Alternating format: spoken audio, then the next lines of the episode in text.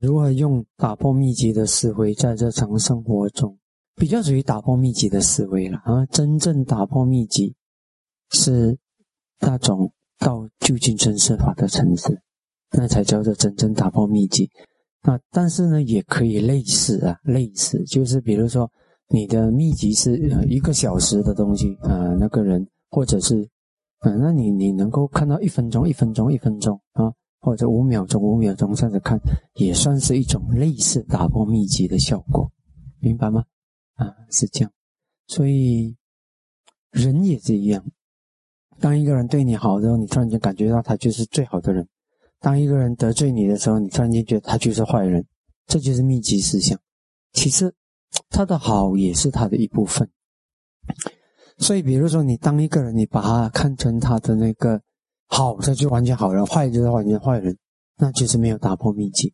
如果你能够，诶，他也是他的优点，那，他优点是好的，那，他也是有他的缺点，那我们也预防着，啊，避免被人家的缺点拉下水。但我们也不忘记别人曾经对我们好啊，嗯，我们如此的对待，对不对？嗯，像我们常常都要用上这一个的，比如说有时候我们跟人家谈判啊，跟人家接触啊，谈合作啊。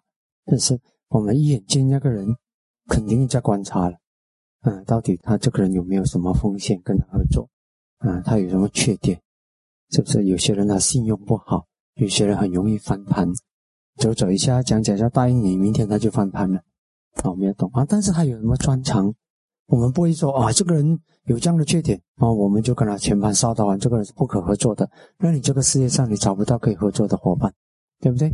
所以你要能够看到哦，这个人他有他的毛病啊，但是他有可能有一个很强的点，比如说他的专业性啊很强啊，那我们就只留想办法，我们跟他的关系能不能保留在只在你的强点上，我跟你合作和接触，那其他的呢，那是你的弱点，你就别管了啊，这个领域是不是？比如说我们这个团体，我们的强项是我们能够很和谐、很团结的呃在一起。这是我们的优点。那有些团体他可能是，呃，在这方面他自己内部的搞不好，那他就比较有有这个人的弱点。那如果搅在一起，肯定的他们的那个污水会透过来，我们就麻烦了啊。但是如果别个团体他有他的优点在哪里，他的优点可能是啊他的专业性啊啊他们的认真啊或者是什么，哎好，那我们就知道看清楚。这个这样子啊，人家强点在弱点在哪里？我们避开人家的弱点，跟人家的强点，嗯，结上朋友，结合作，哎，那就很好了，明白吧？这个叫打破秘籍，打破秘籍，用助手啊，什么也都一样的吧？是不是？有些人啊，他很容易自动执法；有些人他是很高效率，但是呢，变化的东西他可能不行，那那就不要给他这种处理这种变化的现象。那变化的时候，可能需要一个灵活的人啊，跟他合作。哎，但是有遇到变化的时候，有另外一个灵活的人可以引导他啊变化啊。有些人很有纪律，啊，很有效率，嗯，不同。所以这个就是打破秘籍。你认清这个人的强在哪里，弱在哪里，那你就可以避开他的弱点，嗯，善用他的强点，把他的强处发挥出来，这样子咯。就像一个厨房一样嘛，有些人切菜很准很快啊，可以切得很快，准备得很快。那有些人是很会煮，但是你叫他去切准备还不行，那你不是很简单哦？那你这个人负责切菜就好啊，那个强的啊，你就是配料啊什么还有他啊就可以了。嗯，这样子很简单啊，在一个简单的一个厨房的操作都是如此，办公室也是，嗯，这样子。有些人的强点在哪里，的弱点在哪里，避开嗯那个弱的，善用他的强的。哦，如果用打破秘籍来看苦呢？你要深入了解苦呢？那看你哪一个层次。如果你只是看苦苦，那通常呢还没有你打破秘籍是跟你更加没有苦的。嗯，你看苦苦，那是那个生病病苦、老的苦、病的苦、死的苦。嗯，打破秘籍都是空了，嗯，你就看不到这个苦相。嗯，苦苦坏苦也是一样。嗯，坏苦你打破秘籍，嗯，也没有什么。嗯。啊，打破秘籍，那是还能够看到的那种苦相。我们讲的究竟真实法是刹那生灭，但是行苦，那生灭之苦，嗯，生灭之苦真的是另一个层次了，明白吗？所以是这样子。所以你要更深入的去了解苦。如果从打破秘籍的层次，那是多数是处处在这个很辛苦的层面了。你看东西，你看到那么苦，但是你一打破秘籍，粉碎，刹那之刹那间，那个表象的苦就不明显了，不明显，反而是另一种生灭的苦显得更明显。哦，苦的种类吧，嗯，最近师傅主要给大家嗯比较提醒的有几样东西，第一是打破秘籍。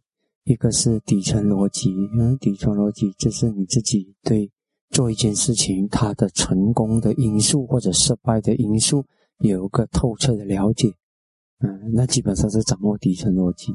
简单讲，都是在因果的范围以内，底层逻辑都离不开，嗯，因果离不开，这是讲底层逻辑。所以自己要明白，你做一样事情，你的底层逻辑是什么？嗯，每个人有稍微有点不同。啊，但是都离不开，基本上都在因果的规律里面。所以，如果你要那个结果，你要很清楚，嗯，你那个结果跟你的那个那个朝往那个结果的方式是什么？是不是？比如说进化，是不是进化的这个那个那个那个底层逻辑，在因果的规律里面，就是因要清净，果才会清净。所以，如果你知道那个底层逻辑，那因果关系是如此，因清净果才会清净。结果你又违背了这个底层逻辑。你用贪念执着，那执着的打拼，很勤奋，但是那个是污染的心去奋斗，那你在这污染性的经济奋斗，底层逻辑就错了。所以底层逻辑错了，它就不会，它的因果基础错了，它就不会达到对的结果，明白吗？嗯，基本上底层逻，我们讲底层逻辑，很多时候是在讲因果离不开，离不开因果。底层逻辑是那个成功的方法或者失败的方法，那都是因果吧？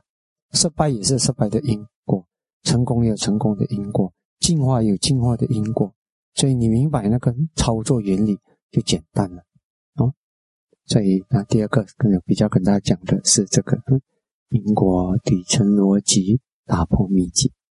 嗯，这几样东西你们掌握好，也就变成简单。嗯，啊，就是单纯，这样吗？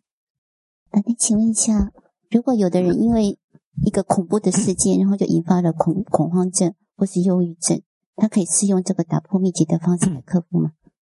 其实是可以啊，其实是可以的。嗯，但是有些时候恐怖的，他们有些时候个心理的阴影，有些时候是业。嗯，那个就有点很麻烦，业的东西是一个很难处理的事。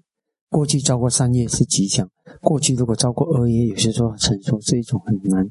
但是如果那个人他的慧根比较高，打破秘籍通常都要比较高一点的慧根。虽然是很简单，但是如果那个心很顽固的那种，通常慧根比较强的人是比较不会顽固的。啊，顽固的人的个性通常都都跟他的 都会慧根比较低的。所以能够放掉顽固的那种心态，通常智慧也很容易，比较容易升起，比较容易提升智慧。其中一个提升智慧的因素就是放掉顽固，放下你的那种硬性的东西，你的心才能够如实自见。所以很顽固的人基本上没有多少智慧，很难开发智慧，很难成长，就是很久很久都一直在同一个模式里面循环，因为顽固，所以。身段柔软的人，通常都是比较有智慧的，你知道吗？通常啦，啊，通常，嗯，当然有些人他身段柔软有两种，一种是转得快，一种是看稳稳了才转，啊，有些人转得慢，并不表示他笨，他只是很谨慎。有些人转得慢是谨慎，他谨慎的慢没有什么问题，啊，如果是顽固的慢，那就有问题，啊，有些人他不转就不转，但是一转了过后。就不会轻易回头，因为他已经很慎重的方方面面都准备好了，他一转就回不了头了，啊，就很稳定的向前走。所以这种是谨慎的慢，啊，一种是顽固的慢，顽固的慢就是怎么样都走不出来。